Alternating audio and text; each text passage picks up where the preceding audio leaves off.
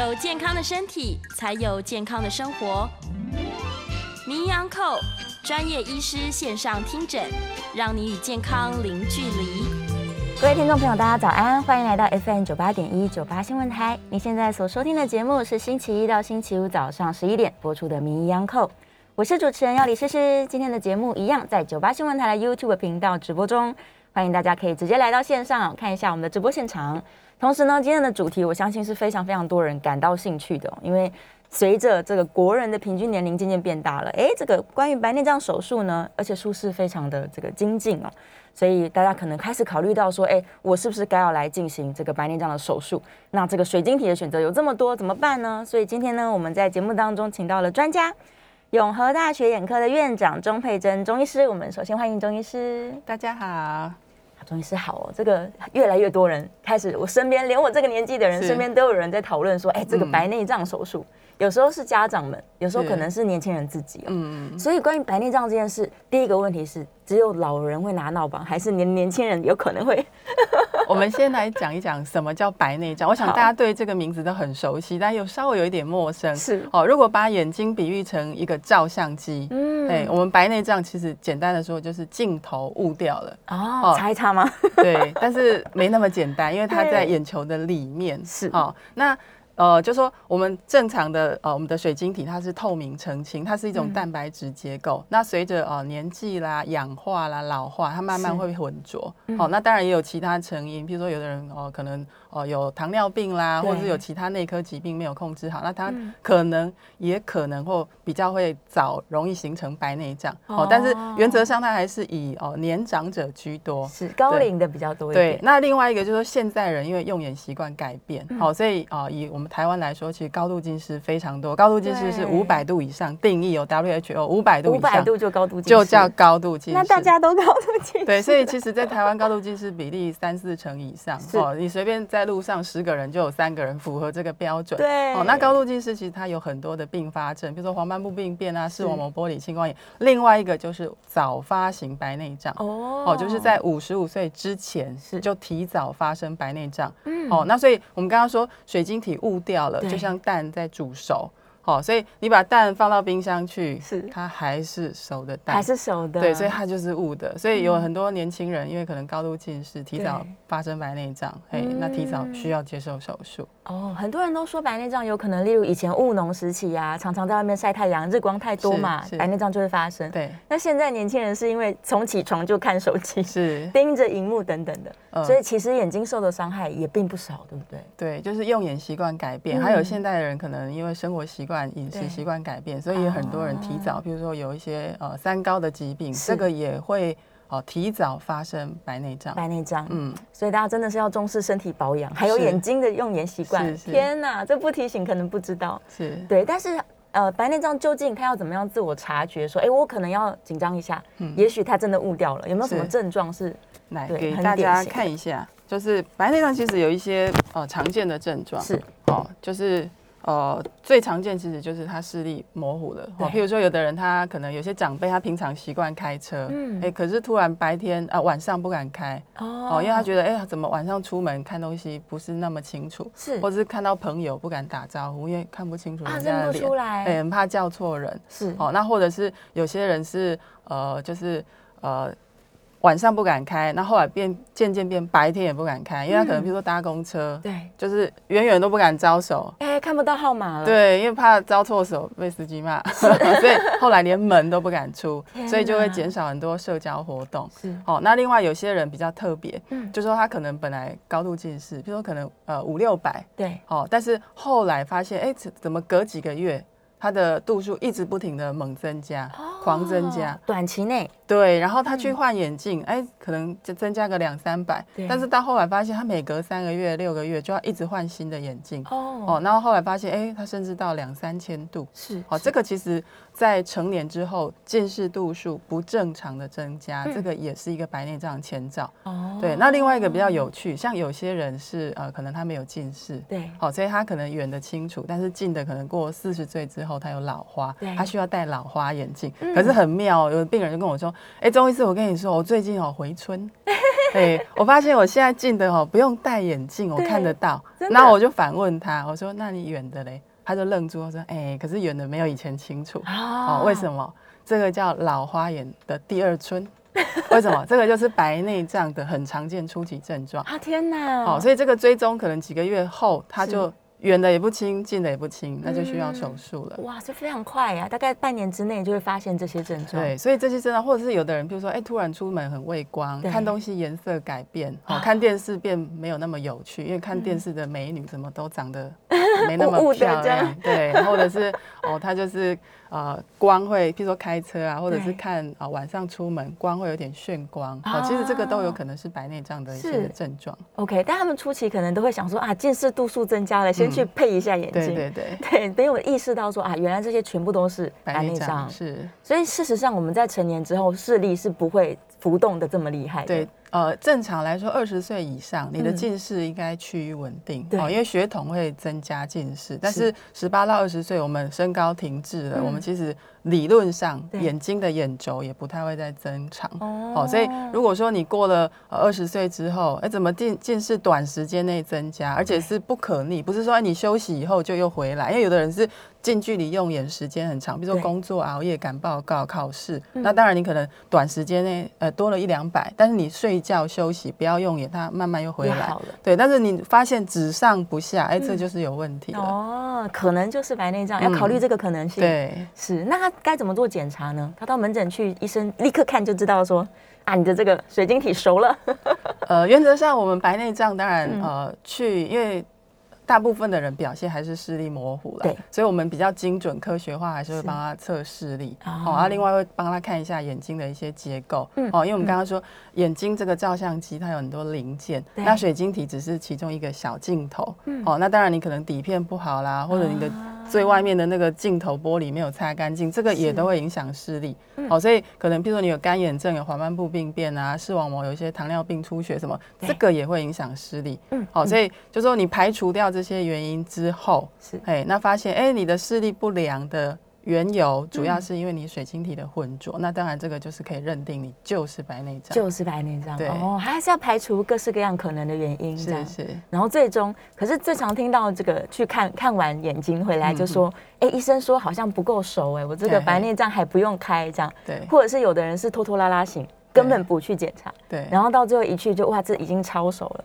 所以这个水晶体的 承受程度究竟是这怎么判断的？对对，确实，我觉得。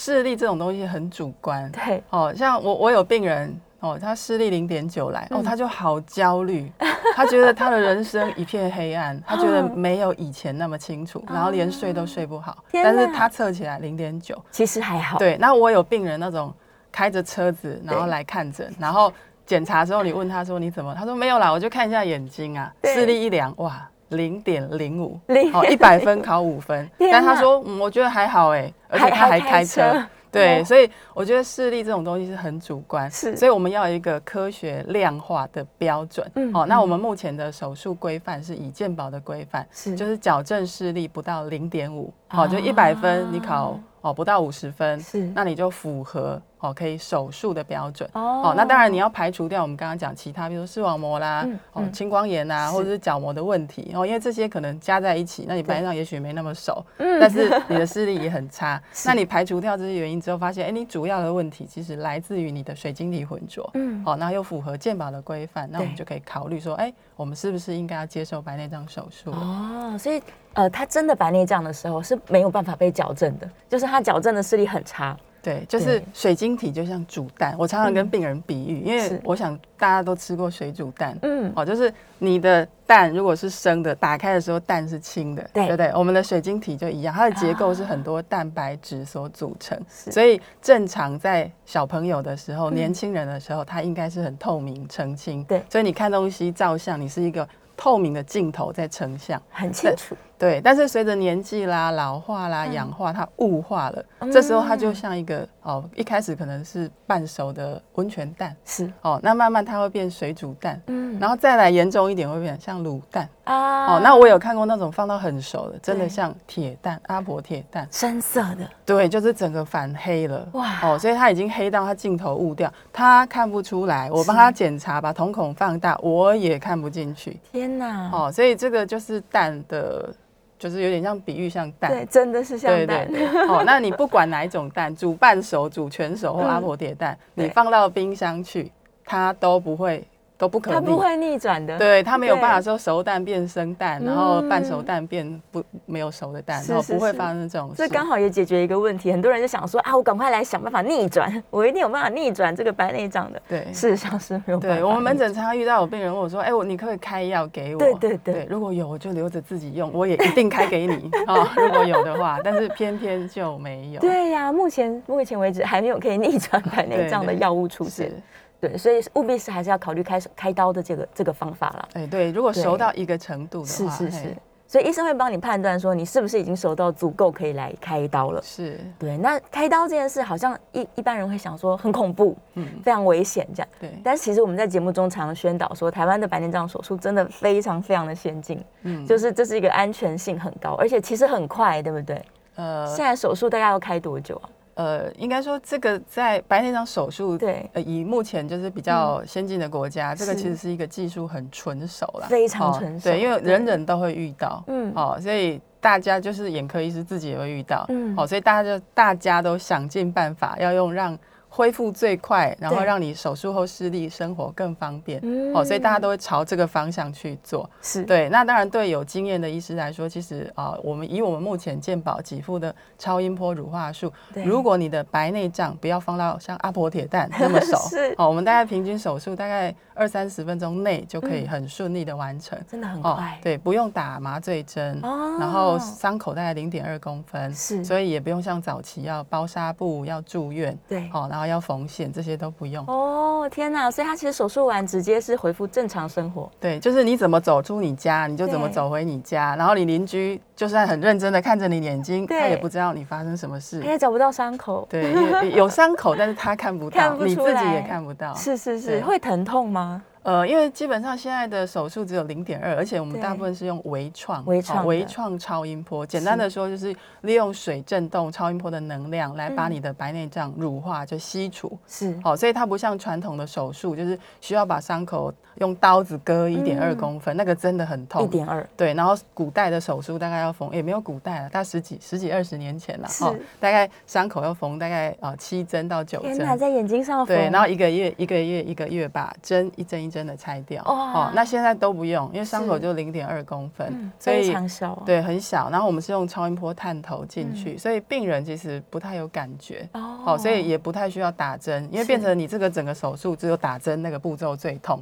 哦，所以我们现在都不打针，连针都不打了。对，因为你你第一个麻药，我们就可以就是很顺利的用，比、嗯、如说钻石刀、钢刀，那甚至现甚至现在有那种飞秒无刀镭射，用镭射操作。哦对，你连刀都不会摸到，所以病人其实几乎没有什么疼痛感。哦，对。所以这个飞秒它是医生手手都不用动，它是机器在这边帮你打开伤口这样子。呃，我们要动，要去操作面板。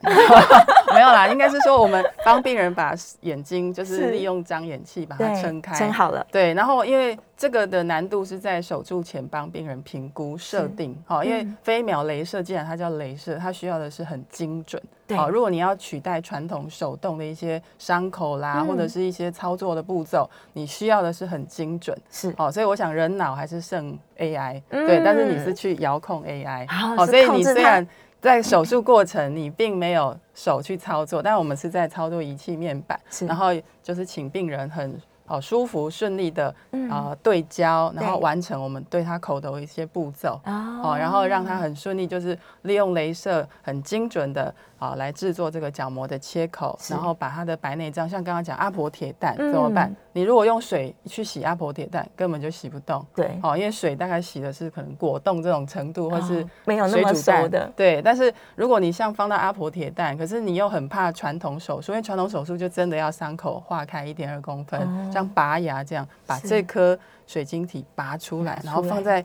标本罐里面哦，哦，就是让你带回家。所以以前早期阿公阿嬷开刀，我们都会给他一个那个盒子。放他的水晶体，叫北仲剂，就是很像一颗爆米花，真的。对，然后让病人带回家，因为这是你的嘛，归于你的。对，对。但是现在没有办法找到了，因为现在已经被乳化仪 整个打碎、吸掉。对。那如果像阿婆铁蛋这个程度，我们是会用超啊用飞秒镭射，用镭射先把它震碎，震碎哦，让它变小小的、碎碎的，然后再接接由健保给付的超音波乳化仪进去把它乳化，然后吸除。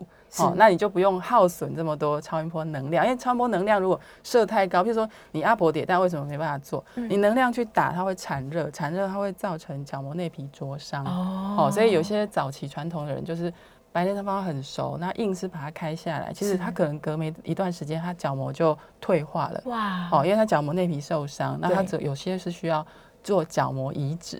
天呐，移植是要等很久的。对，所以就说如果有担心这个风险或疑虑，当然可以考虑做飞秒无刀镭射。哦，它相对可以减少超音波的热耗损，然后保护我们的角膜，让你的手术的恢复期比较快。那视力你可能哎隔没几天就哇看得好清楚，非常快速。对对，是是是，所以好处蛮多，但大家要考虑一下，因为目前健保给付的就是超音波乳化的部分。是是，镭射这算是一个最近比较新的方式吗？哎，这几年其实它也好几年了、嗯、哦。那它就是哦，当然，我想它主要是差别在就是你有没有预算，那有没有人保险哦。但是如果说像刚刚讲的，你已经白内障放到太成熟，因为有些人他很害怕手术，对哦，那就一直慢慢养养养养到就是白内障已经很熟或过熟哦。那当然这个情况下会比较建议就是。可以的话，就是加辅助的这个飞秒镭射，嗯、哦，它可以减少手术的风险，是，然后恢复期也比较快，这样。哦，是是是，所以大家都会各自可以考虑一下。对对，假如预算足够的话，的确是个好选择，因为它更精准，而且恢复更快。对，可以跟医师讨论啊，因为这种都只是一个。呃，概念式的说法，是那真的你眼睛熟不熟？当然要去做检查，嗯、对啊，哦，然后请眼科专业的、有经验的医师帮你做评估，看你是适合超音波乳化手术就够了，嗯、还是说，哎、欸，你其实可以考虑做飞秒无刀镭射的辅助，这样。嗯，对，假如他还好，他其实真的没有那么熟，嗯、没有阿婆铁蛋程度，对对对，对，应该健保就可以了。哎，对，就是可以看个人的状况来做评估，这样。嗯那会不会有人就是害怕说，我手术的时候眼睁睁看着医生帮我进行手术，嗯、这个他是很有恐惧感。那他想要睡着，这也是一个选项吗？嗯，也有病人这样，但是目前的白内障，因为其实我们白内障就是说前置作业可能检查啦，等瞳孔放大，你可能要花个哦，比如说一两个小时、两三个小时。嗯，那真的你进去手术房，对，大概有时候快一点，如果病人配合得好，十分钟就完成啊，好快。对，所以。大部分你跟病人解释完，他都可以接受，即便他再害怕，也就十分钟。对，对，你就忍耐一下，对，眼睁睁看着就结束了。对，所以因为。目前啦，就如果你要开白内障，其实现在是没有几副说让你睡着的。对，哎，这个麻醉手术，因为你有些，尤其是白内障很多，大部分还是以年长者居多嘛，所以他可能有一些内科疾病。那麻醉毕竟还是全身麻醉有风险，是，所以麻醉科医师也是要帮他评估。对，哦，加上现在疫情，可能你真的要麻醉要去医院，然后大家也很担心，长辈说啊，会不会去又染疫了？是，哦，所以。在经过讨论之后，其实大部分的病人是可以接受，就是局部点麻药，因为他们比较怕的是，我们传统在开刀会拿出一支这么长的针，麻醉针打在眼球后方，就打两针，觉得很痛。对，他们其实是看到那一支才会开始抖。对，那我们现在其实是打，就是不打那两支针，那针真的这么长，哇，哦，大概十几公分，戳进去，对，戳在眼球的后方，就眼头一支，眼尾一支。对，让你的眼球不要动，然后整个肌肉放松。嗯，哦，那个当然，你做了这个麻醉之后，其实你也就比较没感觉。是，对，但是。基本上那一支拿出来，十个人有十个半是开始抖，因为我自己看到也觉得哇很惊人，但是现在都不会，我大概已经十五年没有把那一支针拿出来过。不用拿出来了。对，所以病人滴麻药，基本上他对于滴麻药这件事，他觉得很安心，因为他觉得哎，只有点麻药。如果是我，我也觉得哎，点麻药好像还好。眼药水而已嘛。对对对对，所以我觉得还好，比较怕是那一支针。手术的时候虽然你看得到，但是因为瞳孔放大，感觉看到的是模糊的，而且因为你并不会疼痛，所以大部分病人是。是觉得还好。太好了，太好了。嗯、对，经过这样说明，大家心里面应该不要再有障碍。对 对对，有比较多是老人家就是担心啦，他们连健康检查都有时候会害怕，嗯、更不用说要去开一个这个白内障的手术。对对，所以会想很多。对，但我们刚刚医生讲的非常清楚哦，这整个过程呢很温和。只有点点眼药水，然后把它撑开，这样。对对对，而且你基本上看不清楚。对，看不清楚，而且有些病人真的很焦虑，我们会让他点歌啊，哦，让他耳朵取代眼睛。是，对我问他说，你喜欢听江蕙的吗？还是什么蔡琴的？对，那我们就点歌，那叫他注意听。大概基本上听完三首歌，他已经可以坐起来了。太可爱了，对，天哪！然后听完，哎，好了，开完刀了。对，所以我有时候跟他说这首歌好不好听？你跟他聊聊天，大概过一下，对，三首歌聊完，他就已经说，哎，开完了。他还想要再听，对 对，那我麻烦坐旁边了，因为已经下一个，应该陪他听。太可爱了。所以事实上，这个虽然术前可能评估的时间花比较长，然后术前准备也蛮长的，是是，但实际上在处理的时候非常快速。嗯，对。如果病人配合的好啦，对，前提还是这个。那也有不配合的吗？呃，当然也有，也有那种就是真的很焦虑的。对，那就是我们要想办法让他焦虑，毕竟这是我们的工作。是是是，让他安抚静下来，这样。对，不能把他绑好。呃，绑好他可能更焦虑。所以像刚刚点歌是一个方法，然后譬如说陪他聊天哦，那或者是一些术前，其实。像比较有趣是。因为病人有时候准备嘛，你前一台出去了，后一台进来，然后还有下一个。对，那有些病人，因为我们有两个眼睛嘛，所以他开了一只眼睛以后，他就有经验了，是，他就变学长或学姐。那他在手术房外面或手术房的准备室，他会去安慰另外一个，或者是他会变班长。对，对他就会告诉大家说，不要担心，嗯进去其实很快，很快。他说中医师手很轻柔，对，你没什么感觉，对，那你只要注意听歌，对，那很快就可以做起来。太好了。对，那平常很焦虑的病人，其实。在这样的安抚下，嗯，对他们其实是比我们的任何的解释都来的有效。听班长说话，对对对，或学长。所以如果你真的焦虑，你在那个诊间可以多问一下旁边的人，看有没有。他们其实都会互相交流啦。对，真的是太好了。对，也蛮有趣。对，所以真的不用担心哦。好，我们在下一段节目回来会开始说大家非常在意的问题，就是既然要换，那我要怎么换？那这个放进去的这个人工水晶体是不是有各式各样的更先进的选择？所以我们在这个广告之后回来呢，就会开始讨论哦，究竟放进去的水晶体，我该要怎么选择最适合自己的？我们休息一下，马上回来。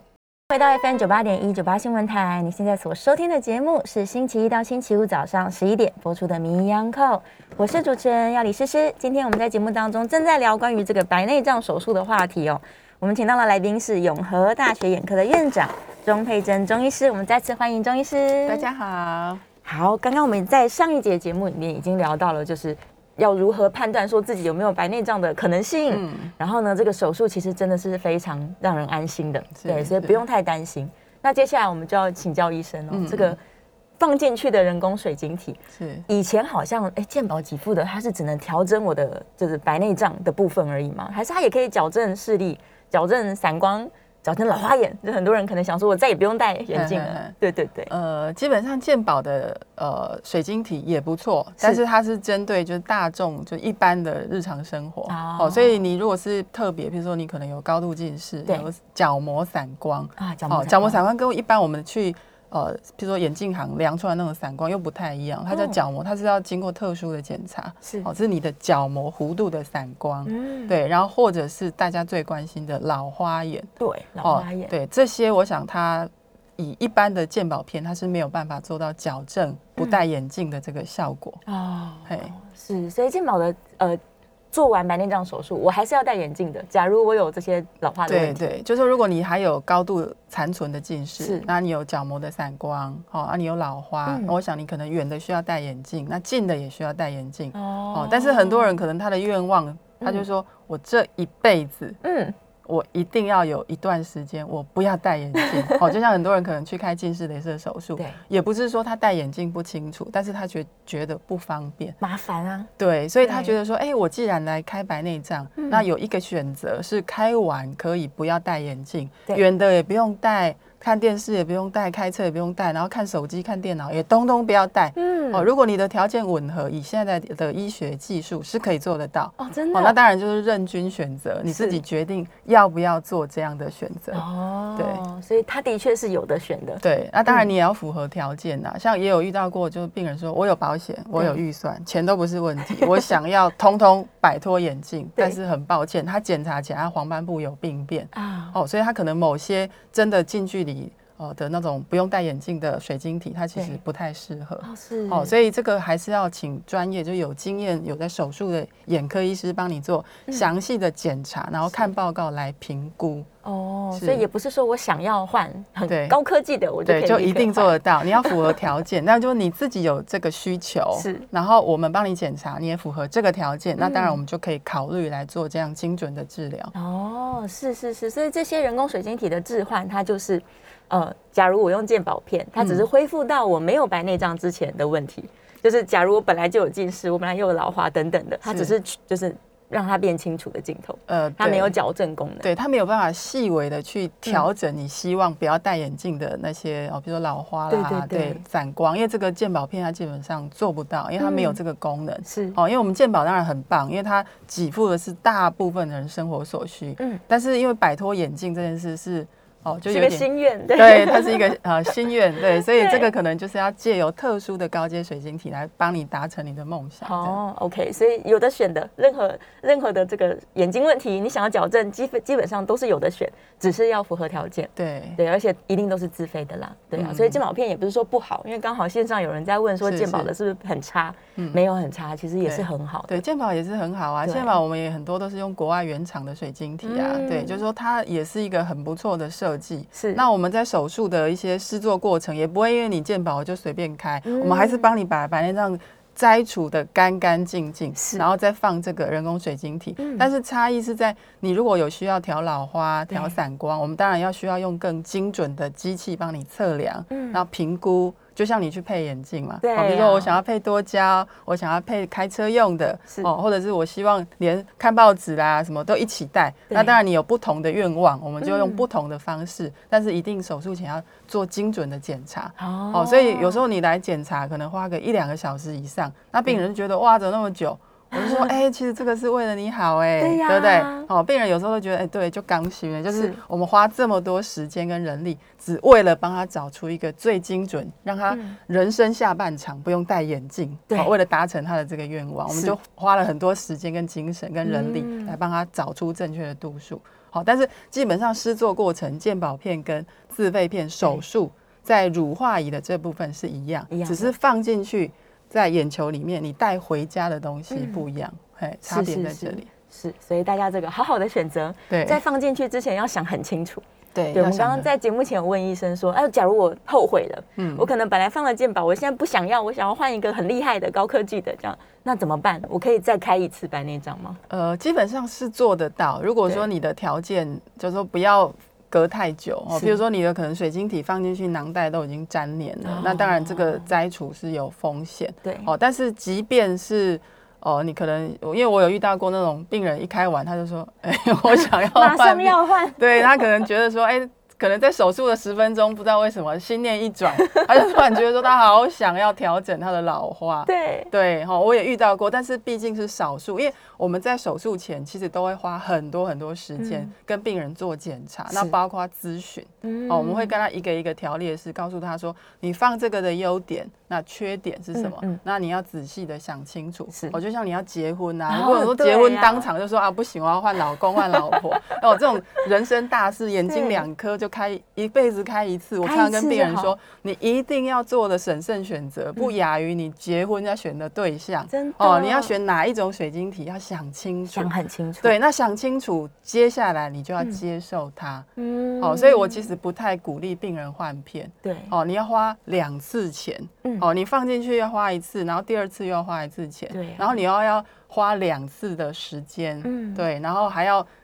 忍受那种心理煎熬哦，他煎熬我也煎熬，因为手术再换片是有风险的啊。你可能囊袋本来好好的会破掉，或者是你本来我们讲微创嘛，零点二公分，那我们水晶体植入是用针头，就是像一个小的植入器，所以它是把水晶体啊软式的是卷起来，卷起来，对，然后植入像打针这样，好，所以它伤口才有办法到零点二这么小，小小的。对，但是水晶体到眼球之后，它会展开，嗯、那它的那个视觉光学面其实大概有零点六公分，两只脚展开大概一点二到一点三公分。嗯，所以你如果要拿出来，它怎么乖乖自己在里面卷起来？对，它不会那么乖。对，所以变成你要拿出来要剪，把它剪开。对，然后伤口要就是把它延延伸，就是让它伤口变大。哦，所以你光这个部分其实它就已经不那么微创了。嗯，哦，所以我常常跟病人就说，你一定要在手术前。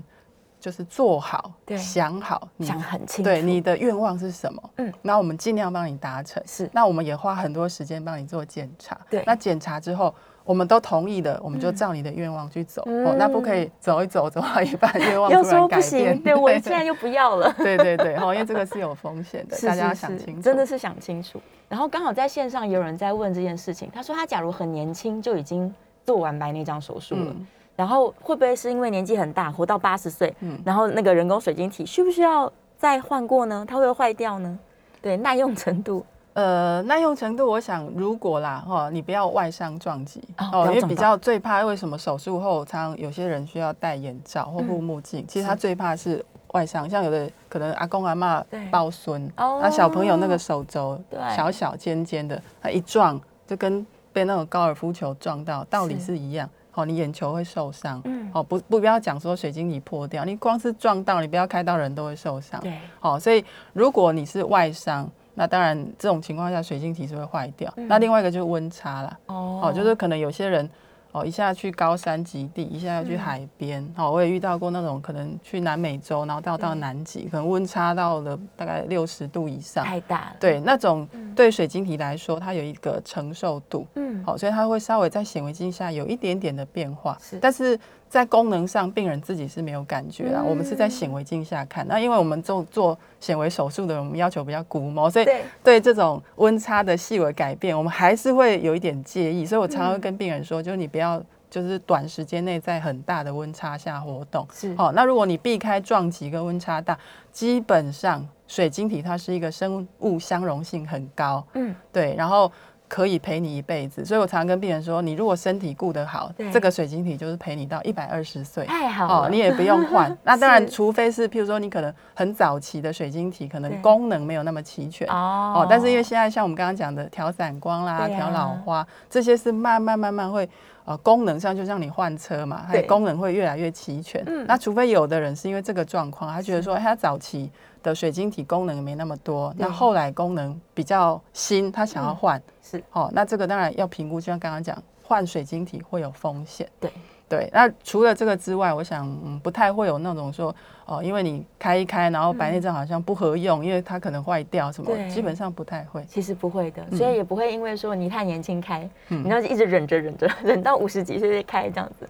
对，假如说你真的在某个年纪，医生已经认为说你是值得要开手术的人，是，是那应该就是赶快去把手术进行了。呃，就是说我们一切还是以健保规范，对哦，不要管年纪。嗯、就是说像我有遇到过三十出头，那哇他白内障就很成熟，那是眼见的他的近视度数都到三千度了，嗯，然后白内障已经熟到已经。就是水煮蛋再接近卤蛋哇！对，那你你不开，你其实你不要讲，你光你的日常生活开车也没办法开，那也没办法交女朋友，工作老板也觉得你好像常写错字、做错东西，连接一杯咖啡都接不好，连倒水也不会倒。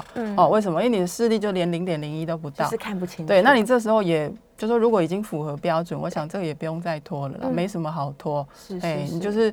哦，来把手术开了，嗯、对，像我这样病人，哎，有一些年轻的病人开完之后，对，对你走在路上也没有人知道你曾经开过白内障，啊、对，而且因为他换了一些呃置换的水晶体，帮他也调整，比如说高度近视、散光、老花，哦、对，对，所以他开完之后发现，哎，以前还要戴眼镜、隐形镜，啊，后来当然戴了也看不到，对那现在是不戴也看得到，嗯。嗯，哦，所以他觉得他人生又重见光明，这个才真的叫第二春。真的，真的，这太重要了。对，所以不要因为你年纪轻哦，或者是因为你害怕，对，就逃避，对，一直逃避拒绝接受手术。基本上这个是一个很纯熟的手术，但前提是你符合手术的规范的条件哦，不是说你一有白内障啊就抓来开，那也不用。对，你真的是严重到需要开，我们认为你需要开，我们再来讨论你要怎么开，然后该放什么水晶体。嗯，是是是。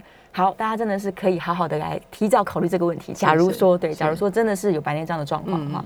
好，我们稍微休息一下，进一段广告。广告之后回来呢，继续回答我们线上的问题哦。回到 FM 九八点一九八新闻台，你现在所收听的节目是名医央扣，我是主持人要李诗诗。哎呀，我们最后一节节目了，再次欢迎我们今天现场的来宾是永和大学眼科的院长。钟佩珍钟医师，欢迎中医师。大家好，大家好。好，回来了。刚刚已经聊完了手术，也聊完了这个水晶体有各式各样的选择。我们来看一下，我觉得线上问题都还蛮好的，让我往上看一看。然后燕良在问，燕良在问保养的问题啦。他说台湾这个越来越热，紫外线也很高啊，那是不是应该要带个？这个太阳眼镜来防晒的、嗯，对这个观念非常好。我们一直在提倡要防晒。我常常看到那种出门很多阿姨啊，她会戴那种阳伞啊，哦帽子啦，我觉得很棒。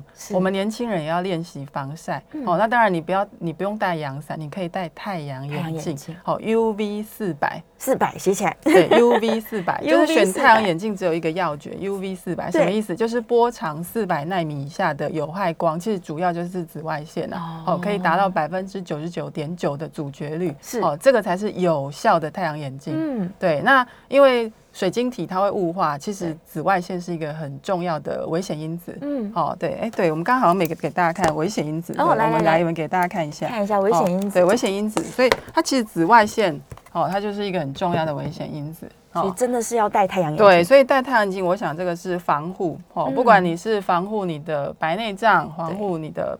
哦，黄斑部病变，哦，或者是防护你的那个，我们有些人眼睛上会长眼翳，哦，或者是眼睛会有皱纹，其实这个都跟紫外线是有关系的。好，天哪，还可以让我不要有鱼尾纹，赶快戴起来。对，是，所以戴太阳眼镜是可以的。但燕良他顺便还在问说，阴天要不要戴呢？阴天啊，其实阴天也是有紫外线，是哦，但是就是阴天，你当然可以看情况来决定你太阳眼镜的颜色哦，哦。太阳眼镜大家有一个观念，不是说很深的太阳眼镜才有 UV 四百，对，是不是黑的才有 UV 四百？没有没有，就是我们的太阳眼镜隔绝是两种光，一种叫紫外线，紫外线其实你是肉眼看不到，所以才叫紫外线嘛，嗯、就是我们的眼睛是没办法分辨，对，所以其实像比较好的呃近视的眼镜是。好，即便它是透明的。它如果有经过特殊处理，它也有办法阻绝紫外线。哦，哦，那为什么我们的太阳眼镜是有颜色？它要滤掉的叫可见光。可见光。好，可见光，我想可能大家不懂，但是蓝光总听过吧？嗯，对。哦，可见光，太阳光里面有红、橙、黄、绿、蓝、靛、紫。是。对，那它其实短波长，像我们的蓝光、紫光，它就是属于短波长。对。它虽然。呃，没有紫外线这么毒，但是它能量还是强的，对，波长短，能量就强。所以我们的太阳眼镜有颜色，其实是为了滤掉这些蓝光哦。比如说你户外活动什么，如果你有这些光的眩光干扰啦，对，或者是蓝光，因为它短波长，它容易眩光散射，它会影响你一些呃视觉的品质，好像开车啦、钓鱼啦、滑雪。所以为什么这个情况下特别需要戴？太阳眼镜是因为这个关系，它是滤掉我们的可见光，所以如果你在阴天，你可以选择，譬如说第二级的哦，就是绿可见光，可能是你戴上去之后照镜子还可以稍微看到你的眼球的，对对对，那个大概就是在第二级，可能绿的程度可能六成，对。但是如果说你是要去海边啊，或者是你要去钓鱼，或者是你开车，像今天。太阳好大，对，你每次看户外那种光照玻璃反光都很不舒服，是，那你就可以戴到第三级，嗯，哦，就是你的那种可见光可能滤掉是达到八九成以上，哇，对，就是很黑的那种，对对，所以你可以看情况来决定你要戴什么样的太阳眼镜，但是基本上一定都要 UV 四百，UV 四百是必须要的，对对，是是是，所以是谢谢燕良这个非常好的问题哦，然后我再看看还有没有什么问题呢？近视增加。哦。OK，艳红是在问说啊，我们刚刚在节目里面有聊到嘛，假如他是成年之后，嗯，这个近视度数就是一直在加深，对，那他要怎么样才知道说我到底是不是白内障？其实应该不是观察自己的这个变化吧，是去问医生比较快。对，如果说你度数增加，然后你休息之后，哦，像如果你是短时间内用眼。哦，比如说你可能哦，有的人说，呃，我要考试啦，或者赶报告啦，一直看一直看。对，那熬夜啦，那那种当然你短时间近距离，你睫状肌会很用力，就像你跑步会抽筋嘛，你肌肉也是会过度用力，它没办法放松，这时候你量度数会增加，有时候增加可能一两百的幅度都有可能。是，但是它休息之后，就像你抽筋，你给它按摩热敷，它就不抽了，就好了。对，所以你的。度数如果休息后会回来，那表示你是疲劳造成，嗯、哦，那就比较没有关系。但如果说你发现你可能休息怎么一个月了，已经、嗯、都不要用眼了，哦，一个月。还是近视，对，它度数还是只上去，然后不下来，对。对，那就是有问题。那当然这时候你就不要再自我观察了，嗯、要请眼科医师帮你观察做检查了，检查比较快。对对对，有任何怀疑的时候，哦、因为健保方便，是啊，赶快去做检查，嗯、这比较好。好，然后哦，有一个应该是苏小姐吧，她在问说，干眼症是不是就没有办法做任何眼科手术了？不会啦，干眼症你知道比例有多少吗？嗯、全台湾有四分之一的人有干眼症，这么多？对呀、啊，大家都干眼，对，而且很多是在年长的人啊，干眼症好发的比例跟我们在哦好发的年龄层跟白内障是接近的哈，大概都五六十岁以上。是对，那当然现在都有年轻化的趋势，所以。不会因为你干眼症你就没有办法做白内障手术，因为它是不一样的问题。干眼症就是你的，我们刚刚讲照相机，你最前面那个镜头就像没擦干净，它没有水嘛，你们都没有给它喷水，然后让它摩擦，那它就雾雾的。嗯，好，但是水晶体是我们的镜头雾化了，嗯，好就混浊了，所以两个的治疗位置跟方向跟原理也不一样，所以不不会因为说你一个问题，那后面都不用解决，那那你就对这样视觉品质。就说你有白内障的人，如果又有干眼症，你视觉品质就更差，所以你更需要积极的来治疗。但是干眼症不是说你干眼症不能治疗，应该是说干眼症要在保养，因为干眼症不是一个能够根治的疾病。对，好，所以你可能需要注意，比如说睡眠时间、用眼时间，然后呃增加一些湿润的人工泪液，让你的角膜的状况是稳定。尤其如果你需要。调散光、调老花，这种高阶水晶体，它需要很精准的度数。那有干眼症的人，他如果症状是发作严重的时候，会影响这个度数测量。是哦，那像这种情况下，我们会想一些办法，让他的角膜是比较保湿，嗯、然后再来做比较准确的测量。嗯、那这样，因为你手术后要用一辈子嘛，对所以这个度数才会是吻合你真正的度数，准确。嘿，所以干眼症不要紧张，嗯、这个问题交给医师，是医师要。比较麻烦哦，因为它可能需要帮你做很多的前置的准备啦，测量也比较复杂哦。但是我们还是会想办法让你可以找到合用，然后又精准的度数。是是是，所以不用紧张哦，还是可以有办法的。对对，我们只剩下两分钟的时间，但有个比较重要的问题，我顺便再问一下，因为我们刚刚在休息有聊到。现在很多人在做这个近视雷射手术，是那手术之后呢，他的这个角膜的部分是有变化的嘛？是是。那这样子，他有一天要做白内障手术的时候，他的他的要注意的事情是什么？对，很多人担心说做了近视雷射手术是不是就不能做白内障？不会啦，现在医学这么精准，好，而且很多眼科医师自己都做了白内障，做了近视雷射手术，对，哦，所以一定会想办法。所以像我们在门诊其实也遇到蛮高比例是早期做，不管是钻石刀，或者是做 LASIK，或者现在做 Smile 哈，就是这样的病人，如果他之后哦，比如说过了几十年之后，水晶体雾化了，那他要做白内障还是可以，但是记得。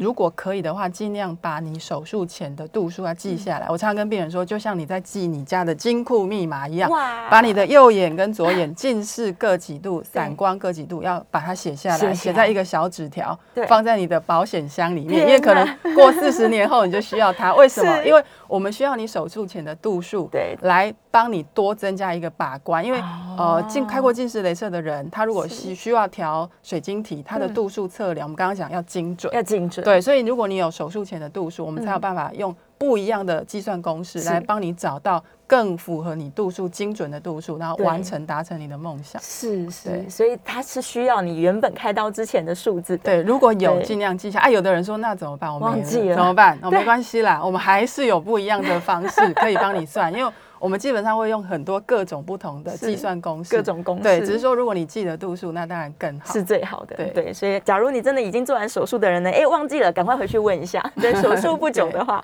对，对，也许一二十年之后你是需要的。好，今天非常开心，在节目中聊了很多关于白内障手术的注意事项。我们再次谢谢钟佩珍钟医师，谢谢大家，谢谢，我们下一次节目见喽，拜拜。